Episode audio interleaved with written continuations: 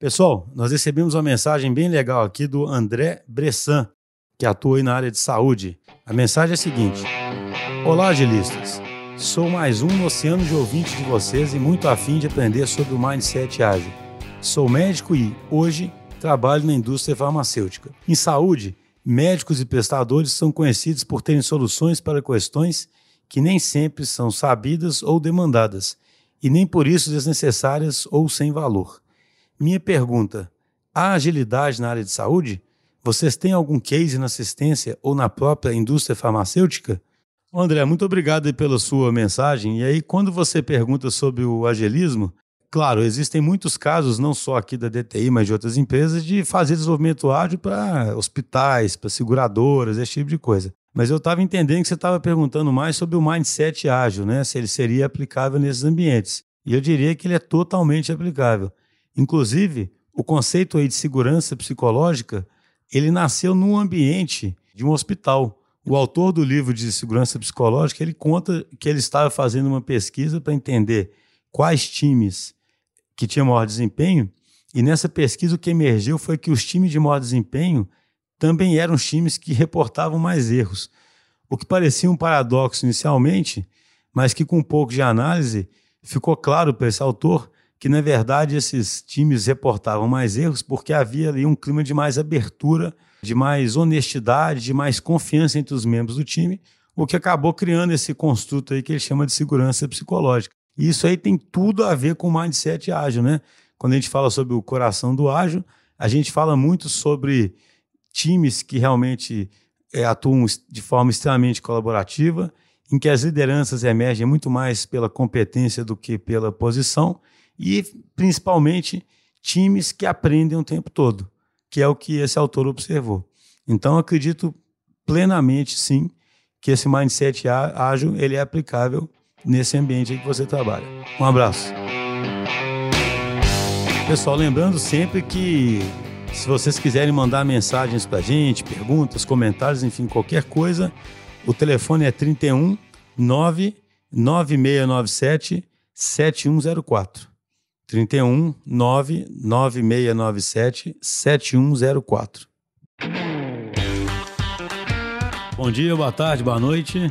Vamos começar aqui mais um episódio dos Agilistas. E hoje a gente quer trazer um tema que ele permeia todos os episódios nossos. Esse tema é a transformação digital. Então, para quem talvez para quem acompanha os episódios e para quem não viu todos, é interessante a gente conectar exatamente o que é transformação digital com a linha principal de raciocínio dos agilistas, né? O que, que acontece? Isso faz parte até do posicionamento da DTI. A gente acredita profundamente que as empresas elas estão tendo que mudar a forma delas agirem. Essa mudança na forma de agir é uma mudança de mindset muito profunda, uma mudança estrutural, uma mudança de liderança, para que elas sejam capazes de tirar proveito dessa onda trazida pela transformação digital.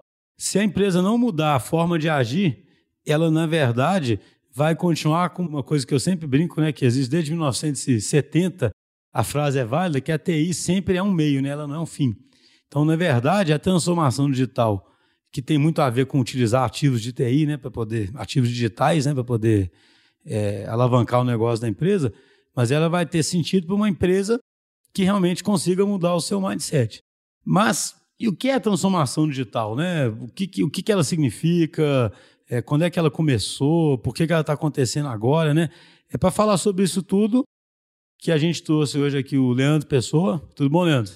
Tudo bem. E aí, Júlio? Tudo jóia? Beleza. O Leandro é amigo pessoal meu, já trabalhamos junto também, formamos na, na, mesma turma e é uma pessoa assim, extremamente experiente. Participou também muito do movimento ágil, né? Para quem acompanha o podcast, sabe que a gente começou com, com essa, essa caminhada ágil lá na época de Atan ainda. O Leandro estava sempre presente, sempre com um papel super relevante. Melhor ele se apresentar e explicar, mas o fato é que ele está trabalhando muito fortemente é, em consultoria nessa parte de transformação digital. Então a gente trouxe ele para bater um papo aqui sobre né, transformação digital. Então fala um pouquinho, Leandro, sobre o que, que você está fazendo, né? O que, que você é, que, que a, a, Denise que brinca, né? O seu cargo hoje em dia, né? Apesar do isso estar tá perdendo sentido, né? O que, que você faz hoje em dia? Ô, beleza, cara. É, obrigado, uma satisfação enorme estar aqui. É, eu estou ouvindo todos os podcasts, estou é, digerindo, realimentando, né? Tudo que eu que eu trabalho na minha consultoria, no, nas minhas aulas também, né? Então está sendo muito legal esse podcast. Satisfação também porque a gente, como você falou, a gente é amigo aí de longa data, Sim. né? Estudamos juntos, trabalhamos juntos na na Atan, né? E já tem mais de 20 anos, né, cara? Que Puxa do... vida. Isso que é a dureza, né? E eu, eu tava lembrando hoje, cara, assim, meu primeiro contato com a Agile foi no final de 1999. Você tinha acabado de assumir a gerência do departamento de TI uhum. da ATAM. E eu tinha pegado um projeto do, de gestão de armazéns, no centro de distribuição. Foi da Cedo na época? Da, foi. Aquele da Cedo? Foi. E aí eu sentei com você e falei, Schuster, e aí? Tem alguma algum direcionamento para a gente começar esse trabalho? E você estava estudando Agile naquela época. Sim, né? sim. Pensa bem, 99. 99. Né? E aí você falou assim, tenho. Tenta entregar todo mês alguma coisa, rodando.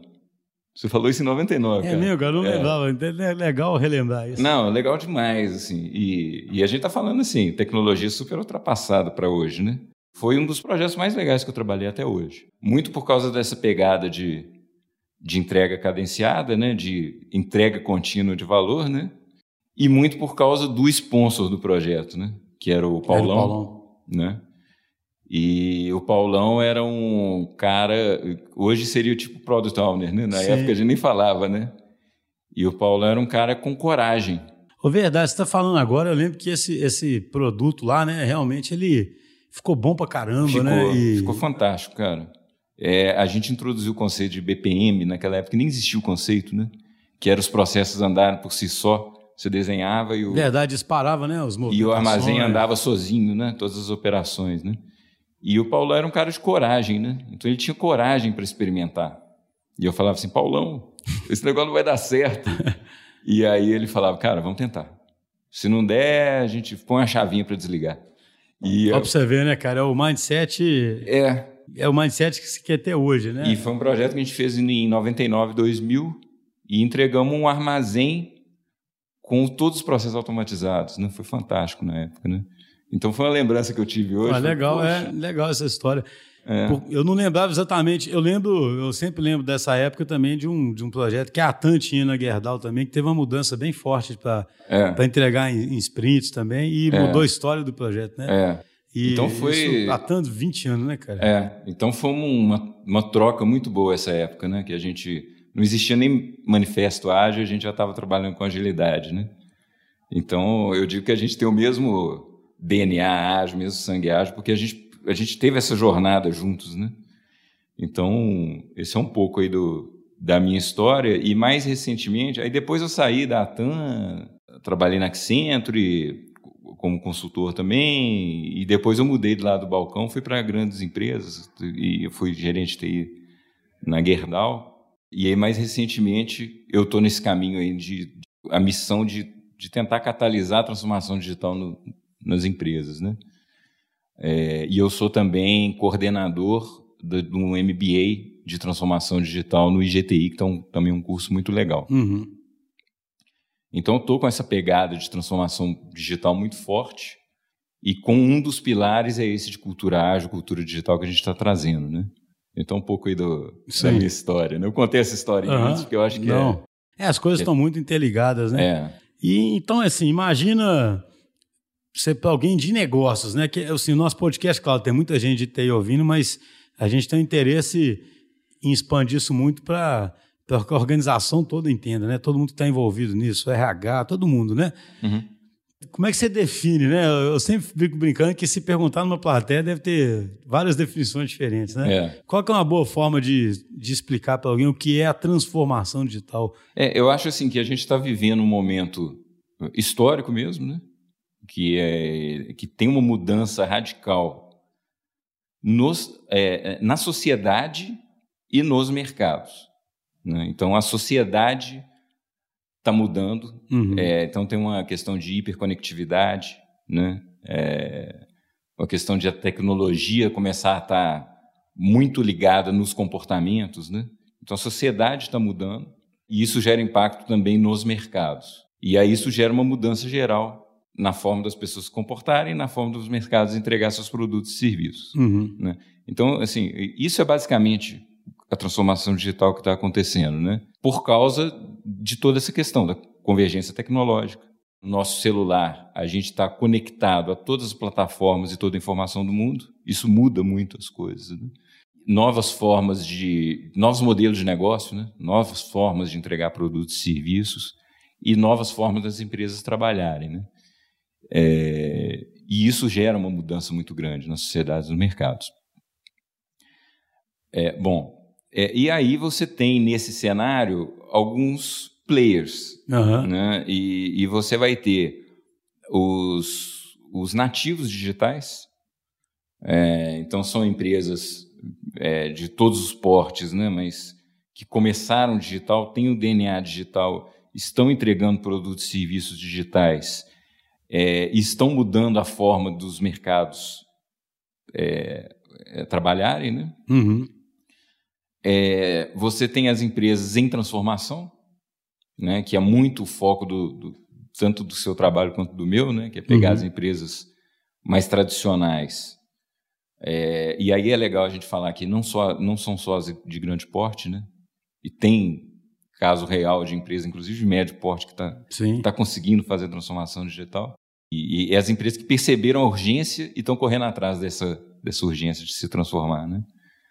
E você tem as empresas analógicas, que são as empresas que ainda não. Ah, tá. Ainda tem as que não estão. Por, por incrível que pareça, Existem muitas analógicas ainda? existem muitas analógicas. Né? Então são as empresas que ainda não perceberam a urgência. Né? Eu pontuo muito assim no, nas minhas aulas e no contato com meus clientes, é isso. A gente tem uma urgência de transformar. E é importante estar claro isso para o. Então, mas por exemplo, quando fala transformação, essa palavra aí quer dizer que a empresa vai virar uma outra coisa, né? É, e é uma coisa que tem que ter o digital no meio, né? É. O que, que são os principais. Assim, tentar explicar, fazer, articular melhor a pergunta, né? Aham. A empresa não sabe exatamente o que, que ela vai virar ainda. né? Eu acredito muito nisso, né? Porque assim, esse negócio é evolutivo. Mas o que, que ela pode imaginar que ela vai ter que ter, né? Uhum. Entendeu? O que, que ela. Eu sempre falo esse negócio, antigamente, as empresas se inspiravam era no, no, no Jack, Wel- Jack Welch, né? Jack. Jack Welch. E hoje os caras se inspiram no Jeff Bezos, né? É. São os caras, né? Aham. Qual é a fonte de inspiração dessas tradicionais ou analógicas? Que, que elas. Que elementos da transformação digital que elas têm que perseguir? É. Deixa eu, assim, eu vou começar explicando um modelinho que, que eu trabalho é, dos pilares. Aham. Né? Eu acho que é importante. E, e- e aí, isso, eu explicando os pilares, eu tento juntar basicamente esses conceitos que todos os podcasts vão falando. Né? Tá. Então, acho que vai criar uma, uma liga aí. Porque tem vários modelos no mercado, eu acho que eu arrumei uma forma simples de explicar. O primeiro pilar é o pilar de cultura e organização. E talvez seja o pilar mais importante. Tá? Porque transformação digital, a gente sempre fica pensando no digital, né? E a gente tem que primeiro que pensar que as empresas, é, é o que você sempre está falando no- no- no- nos podcasts, né? A gente está vivendo num mundo VUCA, e a gente precisa ter empresas que consigam se adaptar, aprender Uhum. e estar sempre é, tentando gerar mais valor de forma incremental, né? vamos dizer assim, que é exatamente o, o propósito da cultura ágil. Né? Então é muito isso.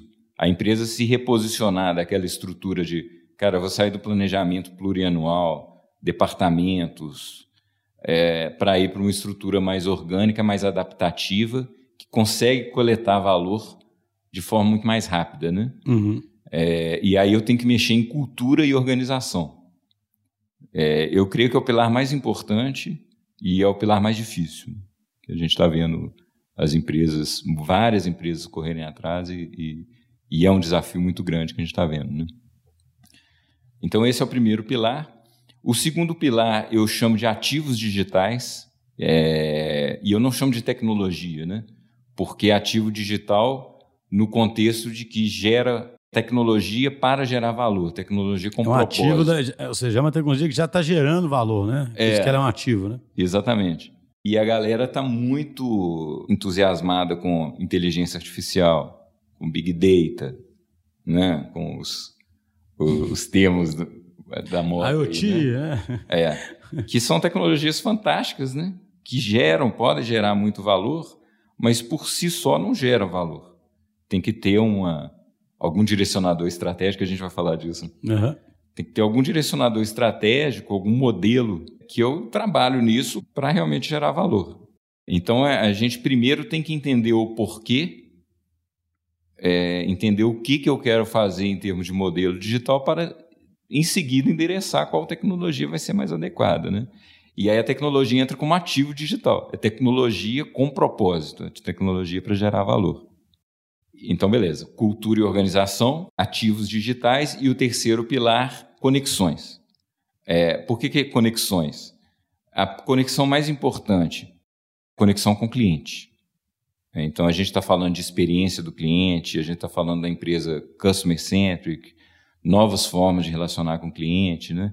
Então, é tudo aquilo que a gente está ouvindo nos outros podcasts, né? uhum. né? É exatamente aquilo. É a gente entender muito bem as necessidades do cliente, entender a resposta emocional do cliente, principalmente no B2C, né?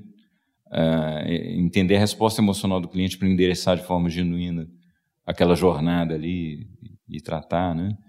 É, convidar o cliente para fazer parte do seu negócio, né? E isso gera um valor fantástico. Então, a conexão mais importante, conexão com o cliente, é, mas tem outras conexões também. Então, tem várias empresas buscando a, criar um, é, ecossistemas de inovação. E aí é, é, é, ter a humildade de que a empresa por si só não vai ser especialista em todas as tecnologias. Né? Uhum. Então, eu preciso, pô, cara, eu preciso conectar com startup para pegar sangue novo, né? pegar tecnologias novas. É, eu preciso é conectar com empresas especialistas, né? É um muito trabalho que vocês fazem, né? É complementar a expertise, né? Com uhum. os squads da TTI complementando uh, as entregas da, das empresas, né? É, conectar com universidades e com, e com, e com especialistas em determinados assuntos, né?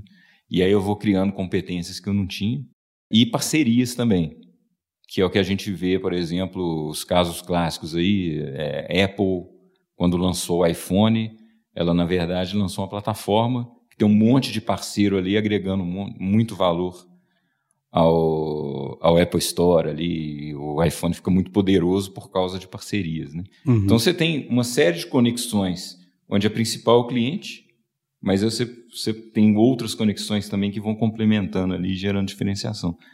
É, então é o que eu vejo de. É um modelo que São eu esses três pilares. abrangente, né? Uhum. Cultura e organização, ativos digitais e conexões. Não, bem bacana esse modelo, né? E esse, esse negócio de conexões é legal, né? Porque ele é uma extensão da, da cultura ou da organização em rede para fora da empresa, né? Exatamente. Porque a empresa ela tem que ser em rede, né? É. Mas essa rede tem que ser para fora é, também, né? Eu expando, né? Eu, eu tenho a humildade de saber que eu não vou ser bom em tudo, né? Não, até fazer um comentário, porque a gente tem citado alguns episódios aqui, o Gardner, não sei, às vezes a gente acha que as pessoas estão sabendo, né? Do, o, o Gardner tem a ver com esse negócio de conexão, porque a, na, na, na, a gente está fazendo alguns espaços novos onde o cliente pode tanto criar um, um espaço aqui dentro e uhum. quase que criar um lab dele, decorando até com a cara dele, sabe? Uhum. Né? Para poder sentir bem em casa, né? E co-criar aqui dentro. O espaço você me mostrou ali agora. É. Legal. Como ele pode. E aí serve um, é um lugar para ele viver também uma cultura diferente e aquilo poder é, ajudar ele a, a, a, a, pensar o que, que ele pode levar para a empresa dele, né? Mas também é um lugar de mais conexões, né? Porque imagina, a gente está com um portfólio de clientes dos mais diversos segmentos. Então, o cliente aqui dentro, ele pode, um cara de um setor de serviço pode encontrar com alguém de indústria, pode encontrar com alguém de varejo, entendeu? Sim. E hoje as pessoas têm que acreditar nisso, né? É. Que dessas conexões pode surgir possibilidades que ninguém nem imaginou, né? É. E olha que legal, você está convidando o cliente para fazer parte do seu negócio, né? Exatamente. Ele a gente tá, quer que ele. É, o cara que estiver aqui dentro nesse modelo nosso, ele participa de tudo. É, a gente relação tem um simbiótica, de, assim, né? Tá é, tudo. a gente tem aqui um milhão de ignition, eventos, entendeu? Mas que legal. Então você tem, você tem esse modelo, digamos assim, de, de referência, né? É. Toda empresa, ela, todo, todo cliente nosso tem aquela angústia do que fazer, né? Tanto que a gente tem um podcast que a gente até brinca que é dar o primeiro passo. Uhum. E a gente foca muito na mudança organizacional, né? Mas como é que você enxerga esse processo de mudança, né? A partir desse modelo? Porque eu imagino que esse modelo deve ser uma referência É. Para você, para a empresa buscar mudança, né? Como é que é, o. É, exatamente. E aí é uma coisa que eu até estou trabalhando muito forte, é, que é, é, é, é, tentar tratar exatamente essa dor. Assim. Eu entendi que eu preciso me movimentar, mas eu não sei como começar. Tá? E aí eu até desenvolvi um, um, um, produto, um serviço, né, que eu chamo de Roadmap Digital. Quem tiver interesse, está roadmapdigital.com.br. Uhum. Que ele tenta responder exatamente essa dor. E com basicamente três perguntas. A primeira é por quê? E aí a gente tem muito a ver com entender como a empresa está em relação a esses pilares, né?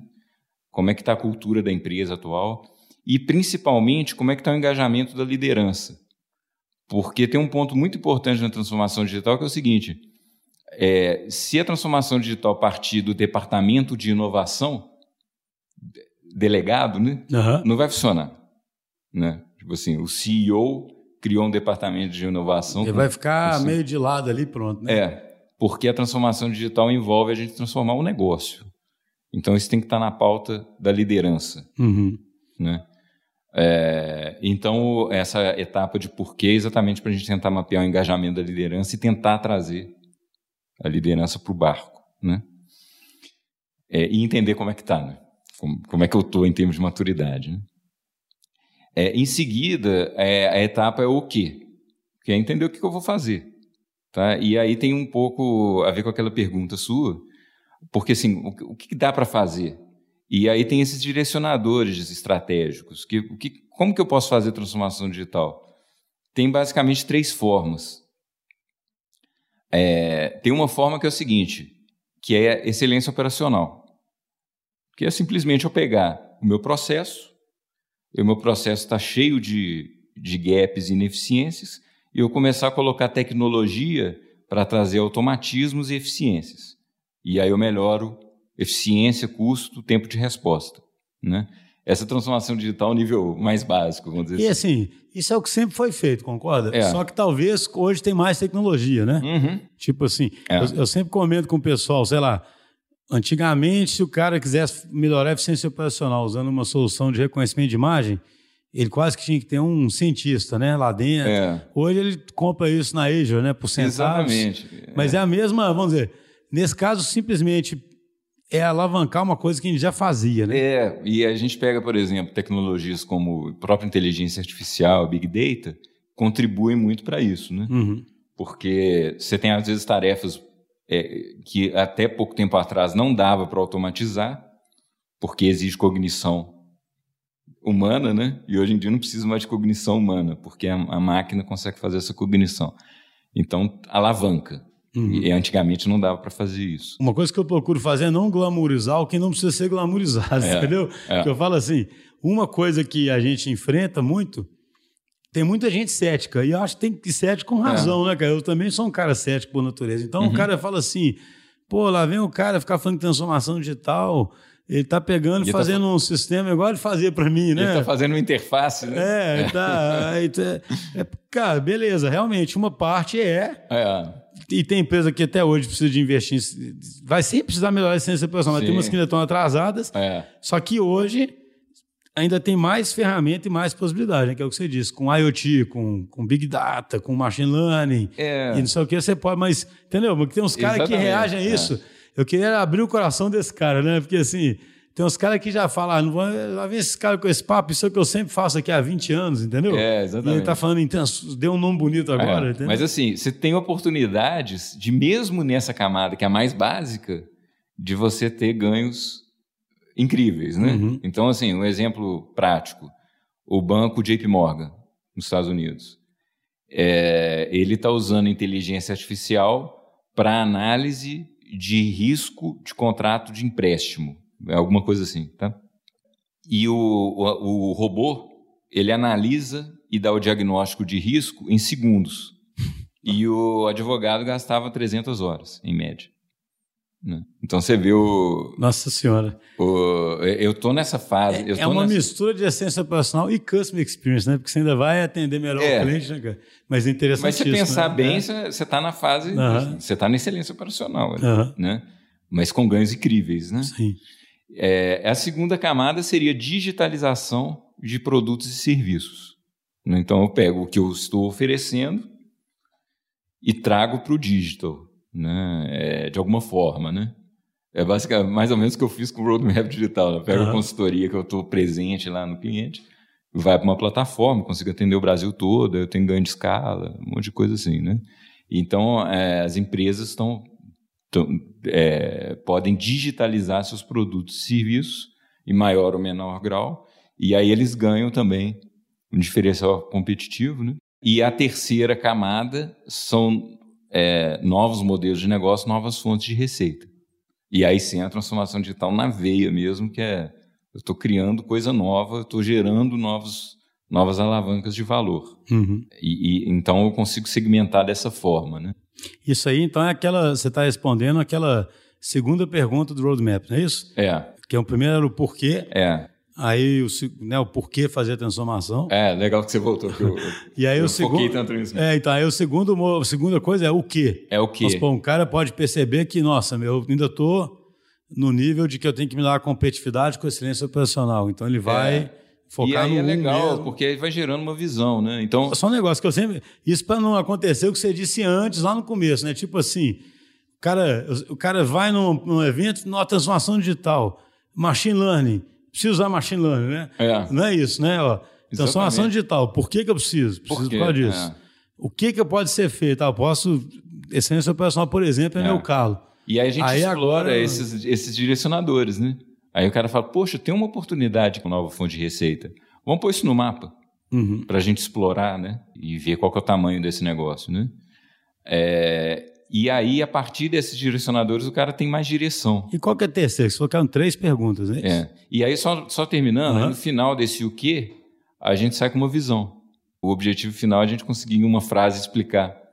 Então, eu que tenho uma pergunta meio capciosa aí, que é o uhum. seguinte toda vez que a gente conversa, eu morro de medo de falar em roadmap com o cliente, uhum. porque o, o cara, ele quer um roadmap que vira quase um waterfall, sabe? É. O cara, ah, assim, o roadmap, o, seu, o roadmap que você defende, em que nível, ou, entendeu? Exatamente. Se você puder dar algum exemplo prático do que, que é, porque o cara, assim, cara, eu, eu nem falo isso criticando, o pessoal tem, assim, existe uma força puxando a gente para o status quo. Uhum. E o status quo é o orçamento plurianual e as contas certinhas. Então o cara sempre vão fazer ágil, vão isso, de repente agora precisa de um roadmap, aí o cara já pensa, beleza, roadmap eu vou saber exatamente. É, eu tudo... sei, minha, eu sei todo o meu plano, é. né? Vira um waterfall, né?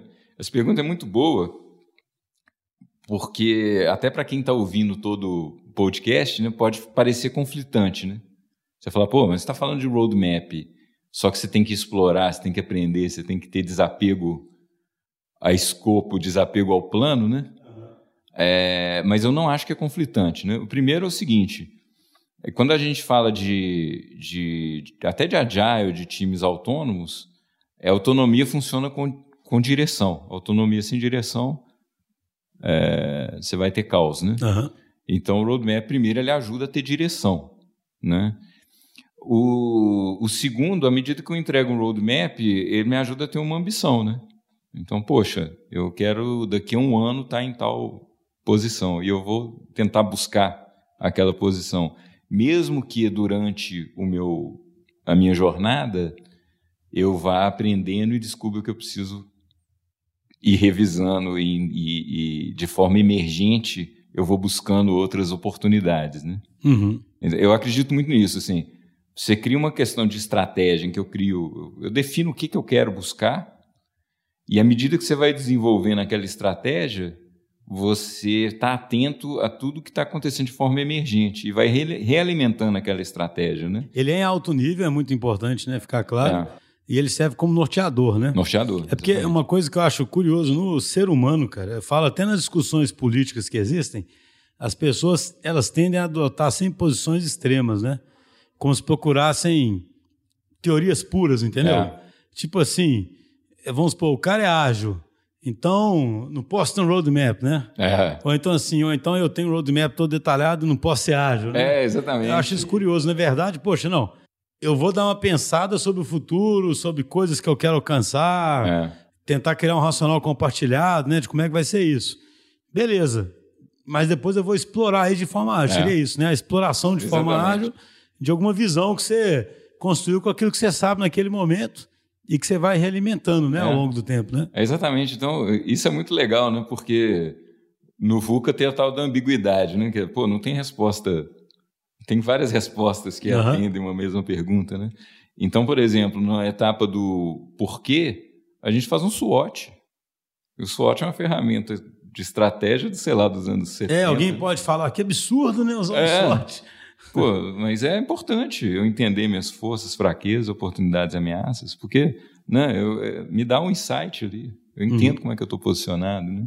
É diferente achar que isso congela o seu cenário para os próximos anos, né? É, É esse que é o negócio, É, né? exatamente. Ou que isso te, É. te dá o caminho das pedras É. todo. muito legal você pontuar isso, porque a gente precisa realmente esclarecer né, para quem está ouvindo, para não ficar confuso. né? É, não, eu fico falando isso muito. Eu acho que eu, assim, quando você estuda complexidade, o que eu acho legal em complexidade é isso, cara. Assim, é o que você falou de ambiguidade, né? O mundo, o mundo é de um jeito, né, cara? E o ser humano fica querendo criar modelos, né, para explicar aquele mundo.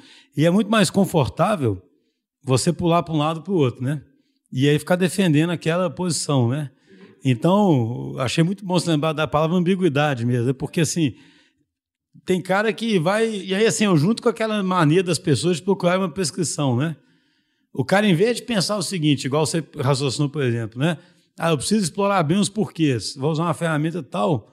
O cara, ele quer uma prescrição e fala: não, se eu sou ágil, eu não uso a ferramenta tal, sabe? É. Ou- É, é curioso demais isso, né? É, isso é um problema maior do que parece, porque isso às vezes assim, ser pragmático é entender a essência do que você quer e, e procurar a melhor ferramenta naquele momento. né? é. E como é que você vai desperdiçar uma, uma bagagem de conhecimento aí do, do século XX ali, que é riquíssimo também, né? Não, É só porque, assim, se o que não tiver sentido não tem, mas o que tiver. né, é, cara? eu penso como uma caixa de ferramentas, sabe? Que a gente vai. Então, assim, ó, o cara tem um porquê principal que você explorou, Uhum. e aí tem um o que que é representado, no final das contas, por um roadmap. É. Em alto aí, Não, nível. aí o que você vai sair com os direcionadores, já com uma visão de algumas iniciativas e com uma visão. Então, E mas só uma curiosidade, então. Esse roadmap, do jeito que você entende ele, ele é um roadmap de, de resultados, de iniciativas, de que que é, entendeu? Qual unidade? Que, porque o roadmap é uma visão até temporal, não é isso? Isso. Então é a gente começar a ter uma visão, pô, ok, dada a minha visão, dado o meu, meu levantamento de iniciativas, o que, que valeria a pena eu priorizar? O que, que valeria a pena, por exemplo, ser o meu primeiro squad? O que, que valeria a pena eu estar, num, sei lá, numa segunda onda pensando em algum Então, nesse roadmap, o cara já começa a organizar mais ou menos os fluxos. Isso. Ele começa a influenciar um pouquinho até na estrutura da empresa por fluxos de ali, né? entrega, o que, que eu preciso pensar em termos de, de estrutura, né? E, e- então é, é tentar organizar um pouco. Mas, mas desculpa, não sei se eu tô. Esse roadmap, ele acaba que influencia também. Ele é um roadmap de iniciativa de construção de ativos digitais, né? Se a gente pegar nas- nos três pilares que você disse. E não, ele- Ou ele é a gente pode tratar todos os. Ele pilares. trata qualquer pilar. Trata qualquer Você pode pilar. perceber que pro roadmap, primeiro eu preciso ganhar competência em tal coisa, ou Exatamente. mudar a estrutura. Exatamente. Ah, tá. Então o roadmap ele cobre as três. Tá. Porque a gente precisa considerar. Como Aham. eu falei no, no início, né, cultura e organização, é, eu entendo que é o pilar mais importante. Então, o que, que a gente vai fazer? Entendi. Você pode estar avançando no isso. ativo e ao mesmo tempo avançando em cultura e organização, por É. exemplo. Entendi. Né? Porque senão, senão não para de pé, né? Né? É, então a gente tenta tratar é, todos esses itens, né? E é para quem tiver interesse lá no site tem até uma avaliação que você faz, sai com uma nota de maturidade, né? Então dá para ver até como é que está posicionado, né? Ele é gratuito, roda e- e, pega o diagnóstico, né? Então dá para ter essa visão. Aí depois a gente vai fazendo o to be, né? Vai vendo o que, que vale a pena evoluir, Entendi. né? Mas é isso, o, o- essa questão, né? Do, do roadmap. E aí você disse que tinha uma terceira pergunta, não tinha? Não, a terceira é como, que é o roadmap. Ah, tá. Não, porque é, eu fiquei aqui na cabeça três perguntas. É, é isso. É o então, porquê, o porquê, o que, Ah, tá. como. As três estão cobertas. Estão O- cobertas pelo. É, o que você vai sair com o- os direcionadores, a visão, e já com uma lista de iniciativas, e o como, é como que a gente organiza isso no tempo, né? gente? Então, mas mais uma vez fazer uma pergunta para tentar ir no coração dos céticos, né? Que ficam escutando, né? Aham. Alguém, o cara vai falar assim, cara, mas eu sempre fiz roadmap na minha vida, né? Assim, né? Sempre fiz. Aham. Onde é que está a diferença agora É desde o próprio roadmap ou até a forma depois como se acompanha e executa isso, entendeu? Aham. Porque eu sempre falo, cara, eu, eu, eu sempre gosto de pensar nos céticos, né? Ou nas empresas tradicionais. Porque, por- a- porque assim, só um negócio que eu já citei alguns podcasts, mas acho sempre legal lembrar. Por que, que eu falo isso dos céticos? Porque assim, existe um gap de execução muito grande. Eu estava lendo um, um- recentemente, só tem uma pesquisa da Deloitte, eu, eu acho que eu já citei nos dois podcasts, mas vou continuar citando até. porque eu acho importante, falando o seguinte, cara, que quando você conversa com os executivos, tipo, vou chutar aqui, mas é mais de 80%, é, acredita que tem que fazer a transformação. Uhum. Sabe? Você conversa com os caras, não existe dúvida, sabe? Assim, Uhum. porque eu acho que a gente tem que ser coerente, né? Por exemplo, sempre que eu falo de business agile com o cliente, eu falo: se você acredita que o mundo está mais assim, você tem que fazer a transformação. Se você não acredita, é uma questão, né? É o senso de urgência. né, É, falei. agora, se você não acredita, porque o cara tem direito, ele pode falar assim, para o meu negócio, isso não. É. Mas 88% dos executivos acreditam nisso. Eles beleza. entendem a importância É, então, assim, urgência. os caras não é que eles acham, ah, isso é bobeira, meu cenário nem é assim, não. Sim. Talvez tenha alguma empresa monopolista, algum setor específico que não pense nisso, mas a maioria. Aí, o que acontece? O que eu achei o pulo do gato interessante dos caras. Eles vão nos funcionários da empresa e entrevistam os caras assim: ó, dado que a empresa sua reconhece que tem que fazer transformação, você sente alguma coisa acontecendo? Uhum. E aí, 70 e tantos por cento não sente nada, entendeu? Então, o que eles falam? Existe um gap de execução. Sim. E existe o gap de execução por algum motivo, cara. É porque é difícil mesmo, né? Isso. Então, eu fico sempre pensando que muito cara que está resistente, ele vai, ele vai olhar e fala assim: ah, o roadmap é o que eu sempre fiz. É, tenta ilustrar qual, qual é a diferença, É, entendeu? a, a tentativa é exatamente é, endereçar essa dor. Assim, eu entendo a urgência, mas como que eu começo? Né? Então é exatamente endereçar essa dor, porque eu estou paralisado, não sei por onde que eu começo. E, e- e com relação a, pô, por que, que é diferente dos outros road- roadmaps? Eu acredito que seja simplesmente porque a gente está trazendo os pilares de transformação digital de uma forma muito direta, né? Uhum. Então, assim, como que a gente trata esses pilares? Como que a gente trata cultura e organização? Como que a gente gera ativos digitais com E a própria conexão ali, né? E como que a gente gera conexão? Então, você de cara, na, na pior das hipóteses, o cara que fizer esse roadmap, ele está necessariamente após fazer uma reflexão, É. incluindo mudanças organizacionais e mudanças de conexão. Deveria, né? Deveria. né? E aí você, com isso, evita que ele fique focado só em tecnologia. Né? Isso. que poder que é um muito dos roadmaps tradicionais ou de PDAIs da vida, né, que, É. que acabam sempre caindo só no, no lado tecnológico, É. né? E aí depois realmente você tem razão, que tem um grande desafio, que é o desafio de execução, que é até é, que eu trabalho também, né? Eu estava imerso aí numa grande empresa e trabalhando no- na execução de transformação digital, né? Ajudando nessa parte de é, estabilização dos times ágeis, governança, business case para agile, né? Esse tipo de, de, de coisa tudo. Pô, como é que isso vai funcionar, né? Então estava ajudando na parte de execução, né? Ah, você citou um negócio interessante aí, ó, o business case, né? Como é que tá isso, hein? Porque esse negócio é muito curioso, né? Muito CFO, o cara pensa que tá dando cheque em branco para um tanto de gente. É, E a gente sabe também que muito business case é muito artificial, né? é. Como é que é? Você que teve essa experiência aí, né? Real, a empresa que está investindo pesado né, em transformação digital. É. Qual que é a sua. Cara, essa pergunta é boa, sabe por quê? Eu- O que eu falo nas minhas aulas lá, eu gosto de dar o exemplo do Blockbuster, né? O famoso caso de transformação digital. É, mas é uma coisa específica que, assim, o, Blockbuster tentou copiar o modelo do Netflix, quando ele se sentiu ameaçado. O modelo do Netflix, na época, era entregar filme em casa, ao invés de ser na loja. E aí eles fizeram um, um comitê para discutir isso, e o financeiro falou que não dava para fazer porque não tinha retorno de investimento. Então, o que eu falo nas minhas aulas é assim: preste atenção se, se o retorno de investimento realmente é o driver ali que você tem que tratar nesse momento, porque às vezes você está tratando novos modelos, novas fontes de receita que no início não vai ter retorno. Né? Então, é, o É só retorno que ele da- calculou isso a partir da perspectiva sem a transformação, né? é exatamente. supor, você vai, né? Você está comparando aquilo com. É, Você não sabe ainda, né? Exatamente. Isso a é a Net- dificuldade, né, Netflix cara? explorou de forma emergente e gerou resultados superiores. Né? Então, o que eu falo na aula é assim: não deveria preocupar tanto com o ROI. Só que, assim, minha visão prática, na minha imersão né, nesse, nesses grandes projetos que eu tive, é que precisa de ROI no começo. Porque você tem que mostrar valor para o negócio real. E aí a gente tem que começar a mostrar VPL. E aí esse trabalho que a gente fez de, de business case, eu achei muito legal, porque assim, eu trabalhei com um trabalho até assim, foi até um processo de provocação uhum. com os POs, né, com os, os, os embaixadores digitais lá que estavam buscando essas coisas, que tinha muita ideia legal, mas a gente não conseguia pôr VPL. Né? Então tinha, o cara falava assim, ah, não, com isso eu vou automatizar o processo, eu vou ganhar quatro horas de um cara por semana. Aí a gente ficava assim, pô, esquece então, porque isso aí não, não, não vai dar nem, nem, nem headcount que reduz, nem, nem valor gera. Né? E aí a gente começou a inverter a pergunta, né? Falar assim, onde estão as grandes pepitas? Né? Por exemplo, o caso do RH, né? Turnover. Quanto de turnover isso significa? Não sei quantos milhões. Pô, legal. Achamos o pote de ouro aqui que a gente vai. Então, assim, como que a gente trata a redução de turnover? E isso vai ter um ganho Aí financeiro. tem um apelo maior, né?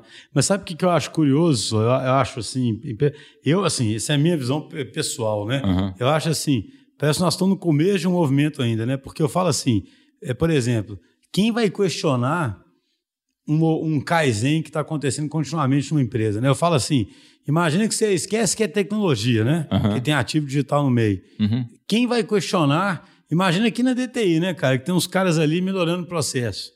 E fazendo experimentações para melhorar as coisas. Uhum. Aí eu vou virar lá e falar assim, cara, é, cadê o ROI disso aí, né? Assim, Sim. assim, você quer melhorar o tempo todo, né? Então, o que eu estou querendo dizer é o quê? Cara, eu acho que na medida em que as coisas vão se entranhando e que o ativo digital fica fazendo parte da operação, do negócio, de tudo da empresa, é muito natural que você esteja é, financiando essa melhoria contínua. Sim. E você vai dar um jeito de medir, né? É. Então, acho que as empresas mais maduras, porque isso é bem ainda uma visão quase que de projeto, né? É. Assim, exatamente. ah, eu vou lá para pegar um dinheiro. É. Cara, você não vai lá para pegar um dinheiro, você vai lá é o seguinte, ó. Aquele seu setor que cuida daquele fluxo de negócio, ele agora está apoiado num dígito. Então, ele tem um squad é. ali e esses caras têm que ter dinheiro, né? Assim, você tem que pagar esses caras, é. tem que ver se está melhorando, mas assim, entende? Exatamente. Então, assim, nós estamos num, o, as pessoas não quiseram ainda admitir que isso vai ser incorporado à estrutura, você está pagando por aquilo. É. Ainda fica achando que é uma é um projeto com início e fim, né, cara? É, e ainda por causa do quê? Do diabo do orçamento, né? Do orçamento, é. Mas assim, na, de forma prática, eu achei que as primeiras iniciativas de transformação digital a gente tem que demonstrar retorno financeiro. Eu cheguei a essa conclusão, uhum. independente, assim, contrariando até o que eu falava no... Não, mas assim, a gente falou, eu, já, eu falei isso nos três podcasts já, o Breno, quando ele veio, tem um podcast que chamou Alimente os Tigres. Ah, não, foi fantástico. Então, o Breno ele fala, é isso aí, né, cara? É. Você no começo tem uns tigres lá Exatamente. que falam assim, cara, se você não me falar o retorno, o retorno. não vai rolar, né? É. E, e, o desdobramento disso pode ser muito legal. Então, por exemplo, eu estava trabalhando lá com o Product Owner e que ele tinha um projetinho que tinha um VPL qualquer lá, né? E a gente começou a trabalhar assim, pô, beleza, mas qual que é... Vamos trabalhar na missão e na visão dessa iniciativa? A missão é o que, que aquilo vai cumprir, né? Uhum. Então eu estou olhando para aquela caixinha. A visão é onde que eu posso chegar se isso for evoluindo de forma contínua? E a gente chegou numa visão muito legal, que poderia ser exatamente isso: um projeto de coleta contínua de valor, uhum. em que eu vou incrementando e gerando uma coisa muito grande no final, né? Gera essa oportunidade também. Uhum. É porque é curioso, né, cara? Assim, a cadência é mais importante do que tudo, né? Então, assim, é mais importante você ter algum time, nem que seja pequeno, com cadência, do que tentar até ter um time grande, plenamente justificado para um orçamento. É melhor ter um orçamento menor, uhum. com um time pequeno, mas que tenha cadência uhum. para ele se provar, né? É. Do que essas coisas mega. Mas essa história de pedir dinheiro, por isso que tem um episódio nosso todo sobre Beyond Budgeting. Não sei se chegou a escutar, sabe? Que, que eu acho assim, cara, eu fico doido para a área de negócio tomar conhecimento disso, porque muita gente ainda pode ser cética disso, ou achar que isso está vindo pela TI, Ou então muitas empresas falam, aqui para mim não dá certo, né? Uhum. Mas você vê petroleira, banco, sabe? Eu li um livro de Beyond Burnett, cara, petroleira, cara, petroleira, ela decide se vai fazer uma plataforma nova Imagina, dinamicamente, cara. É, imagina. Ela não fala É assim, a velocidade que isso dá, né? Eu não decidi em setembro, congelei seu pó. O cara, ele tem uma oportunidade de explorar petróleo, ele vai explorar petróleo, se, mas se a situação tá ruim, ele não vai também, né? Assim, Uhum. claro que é complexo, não estou querendo minimizar aqui a diferença de gastar uma custo de capital enorme e outras coisas, não. Mas o pessoal usa muito como muleta, né, cara? Essa, essa questão de congelar tudo, né? E, É. e nessa experiência sua aí com dentro de empresa grande que já está fazendo transformação, ou seja, já está convencida e já está executando fortemente, né? Aham. Naqueles três pilares que você falou ali, o que, que você vê de mais difícil? Onde é que são os mais obstáculos, hein? Cultura e organização, né? com certeza. Né? E, e uma coisa muito difícil de, de tratar é a questão dos silos. Né? É, por mais, assim, é, tem pontos muito legais. Né? Então, à medida que os squads vão desenvolvendo, à medida que a gente pega, por exemplo, gente de negócio e esses caras viram POs, você vai disseminando aquela cultura, né? Você vai mudando de alguma forma a empresa. Isso acontece de forma muito legal. A gente fez recentemente até uma pesquisa meio de clima, como é que tá, e, melhorou muito o clima, o fato de, de a gente estar nessa pegada de agile lá. É, agora, sim, as grandes dificuldades é cultura e organização no sentido dos silos mesmo, né? Não, e é curioso isso, né, cara? É. Porque o, o squad devia ser intersilo, né? É. Mas não é, né, cara? Não é. verdade. Então sempre tem uma pontinha de algum departamento que precisa entregar alguma coisa e o tempo de resposta não condiz com, por exemplo, com o tempo da iteração da sprint. Não disponibiliza recurso, É, ou então o recurso também está tá com a meta local, né? Lá no departamento. né? é. Então, Então, ele se dedica para o outro lado, né? É, então só é a grande dificuldade e a forma de responder isso é exatamente, cara, como que a gente monta, é o que você fala sempre.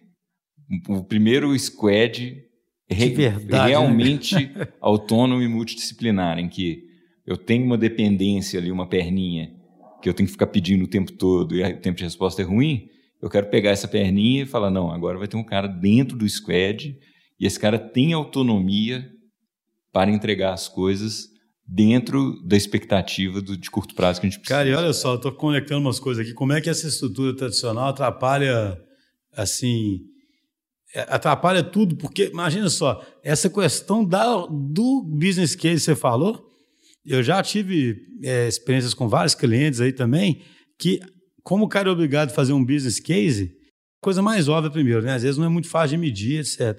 Mas tem um outro problema também sério, que às vezes o, o negócio da efeito ele envolve múltiplas áreas.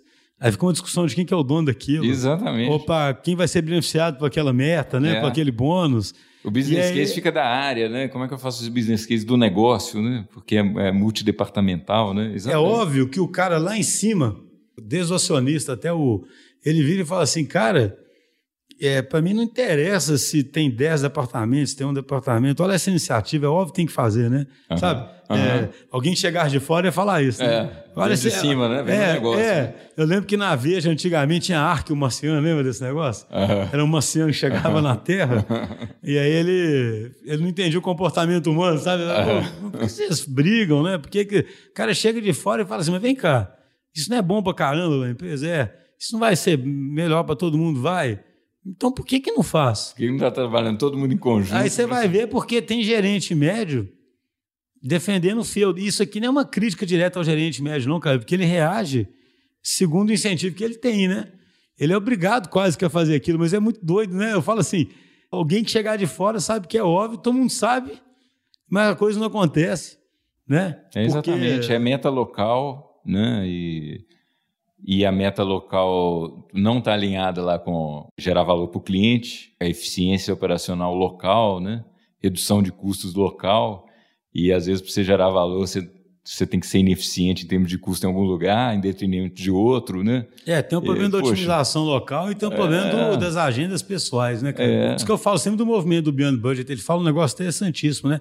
Quando você mistura meta com forecast, você já, de largada, já botou tudo a perder, entendeu? Uma coisa é você perguntar pro cara assim, realmente, assim, esquece meta. Quanto você acha que dá para vender? O que, que dá para conseguir aqui? Uhum. Aí o cara vai lá e dá a opinião dele. Devia ser isso, né? Aham. Aí depois, em outro momento, você fala assim: nós vamos correr atrás de quanto? Entende? Isso. E vamos juntos avaliar se está dando certo, né? É. Mas não é, né? Na hora que você faz essa pergunta pro cara numa estrutura tradicional, o que, que ele já pensa? Peraí, né? Se eu falar muito, eu não vou ganhar meu bônus ou os caras vão ficar em cima de mim. Então já tem que falar menos, né? Exatamente. Ou então, se for pedir dinheiro, tem que pedir muito, porque se eu pedir pouco, já vão cortar, né, cara? É. É tudo assim, sabe? É tudo artificial Disputa demais. né? por poder, né? Quem, quem que tá pegando a iniciativa em detrimento de outra, né? Então, mas nessa estrutura que você está vendo aí tudo, mas você já vê mudanças claras organizacionais acontecendo? Você acha que, você acha que gradativamente está caminhando para Eu ter acho, uma... eu estou vendo de uma forma otimista, sabe?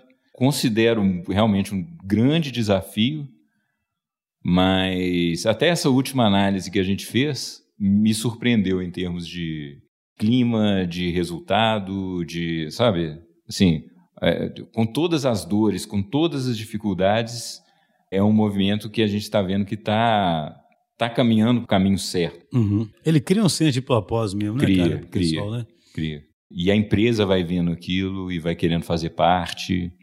E aí começa a área de negócio, fala, cara, eu tô vendo ali, vamos. Né, Outro dia eu estava comentando com o cliente também, isso eu acho curioso, porque assim, quando você cria um squad mais verdadeiro, ainda que ele não seja o ainda perfeito, né, com toda É. a autonomia, mas na hora que ele começa a procurar um, igual você comentou antes, né, se define quase como uma missão para o squad, uma visão e, e dá esse desafio para eles, cara, isso é o propósito na veia, né? Nisso. Sabe, não é aquele troço artificial, igual a gente ficava brincando naquela série lá do, do Vale do Silício, né? É o Silicon Valley. Make a Bell World, né? Ficava assim. A visão fluffy, né? Que todo mundo fala, fazer é- o mundo melhor. É, aquela série, aquele. A série é uma série que fica brincando com os Vale do Silício. É. e É. tudo é. Todo mundo fica nessa, né? Vamos fazer um mundo melhor, né? É. Assim, as pessoas confundem que a palavra propósito fica parecendo que tem que ser uma coisa elevada, assim, né? O propósito é um sentido que te motiva ali, né, cara? E É. assim, se o cara tá no squad, que ele sabe vai fazer uma revolução na empresa, que vai mudar uma. Aquilo é legal pra caramba. É né, legal cara? pra caramba. É simples assim, né? É. É legal demais, né? Saber que você É. tá conseguindo é, fazer aquilo acontecer, né? E aí o clima já melhora, né, cara? Que é o que você tá, tá falando. Isso, e à medida que a gente vai buscando, é, e o business case até ajuda nisso, né? Gente- À medida que a gente vai buscando essas grandes iniciativas legais, né?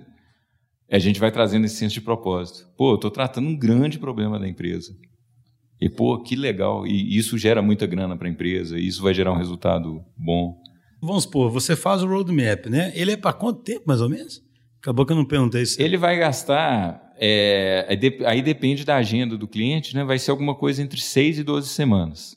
Aí vai depender do. Não, eu falo assim, mas ele pega um horizonte de quanto tempo? Ah, horizonte de quanto tempo? É. Isso vai depender né, da estratégia que a gente fizer, mas é traçar alguma coisa de, pelo menos para o primeiro ano, né, para a gente definir como é que vai ser o primeiro ano. E aí depois o, o certo, imagino, eu, é ficar reavaliando isso o tempo é, todo, né? é, É como se fosse uma coisa viva, né? Exatamente, É tem que ser. roadmap, né? tem que ser porque. Não tem apego ali não, né? No- É, tem que ser porque é, quando a gente pega, por exemplo, novos modelos de negócio, né, novas fontes de receita, com um mindset ágil, com um mindset digital, a gente está falando de, de tipo Lean Startup mesmo, MVP, de validar a hipótese de geração de valor.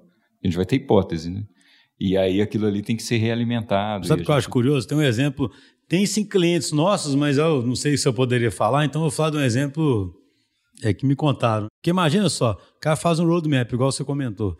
E aí ele percebe que, do ponto de vista de ativos, ele tem mais é, que explorar ainda a excelência operacional e investe nisso. Uhum. Só que o que acontece? Às vezes a excelência operacional dele gera um novo modelo de negócio, né? Por exemplo, o Adriano Taveira do Gartner ele me contou uma história da, da Dominus que é interessantíssima, que a Dominus, assim, a história é comprida, bem, e é bem legal, mas encurtando, encurtando a história, cara, Uhum. eles investiram tanto, e aí era uma mistura de excelência operacional e customer experience, tá? Eles investiram tanto em garantir que a pizza chega quente na casa do cara, é, e também que você gasta menos, né? Você mi- otimiza as rotas. Mas olha que interessante, chegar quente, como não tem jeito de chegar quente, porque eles não conseguiram esquentar a pizza e tem hora que o caminho é mais longo também, eles aparelharam as motinhas, cara, com um sensor térmico, e aí eles mandavam mensagem pro, pro cliente Pra ele já ligar o forno na hora certa, sabe? E fala Ah, assim, ó, legal. já liga o forno que em cinco minutos sua pizza chega, aí você bota dois minutos e, e ela fica do jeito, entendeu? Uhum. Já calculado. É, achei interessante, assim, é um negócio interessante, né? É. Olha só, imagina o seguinte, isso era, imagina que tivesse um roadmap e caísse numa iniciativa dessas de, sei lá, vamos melhorar a eficiência e customer experience ali, vamos supor. Só que aí que ele comentou, isso ficou tão, ficou tão legal que eles começaram a vender para outras é, concorrentes, cara. Hum, Sabe aquela história de sempre? Eles criaram uma plataforma de entrega. era um produto novo. Então tem vários clientes nossos que eles investem. Quem tem volume, quem tem uma, alguma coisa de eficiência operacional, que ele tem um volume, que ele cadastra fornecedores externos e que ele já tem cliente para aquele fornecedor, ele pode pensar em depois aquilo ser aberto para outros, né, cara? É. Estou falando isso tudo por quê? Então é óbvio que o roadmap ele tem que ser o tempo todo revisitado, né? É exatamente, a estratégia deliberada andando junto com a estratégia emergente. emergente, né? Na emergente vai realimentando aquilo ali. É isso Já mesmo. pensou, o cara fala, nossa, eu vou economizar muito dinheiro aqui. De repente fala, putz, eu ainda posso vender isso para alguém. E eu posso fazer uma área minha que é de gasto gerar receita, né, por exemplo. É. né? É um negócio muito interessante. Legal demais. Olha, muito obrigado, cara, pela presença. Pô, achei fantástico. Tem que pensar numa outra agora de contação de causo. Esse ia ser uma legal, trazer uma galera da Artan aqui. Olha, você Poxa, falou um negócio legal, né, É. lá dos primórdios do ágil. né? É, isso seria muito bacana. Essa ideia é boa, vamos, vamos registrar aí, porque tem muita coisa legal para lembrar. Isso aí, então, um abração, pessoal. Até a próxima. Obrigado.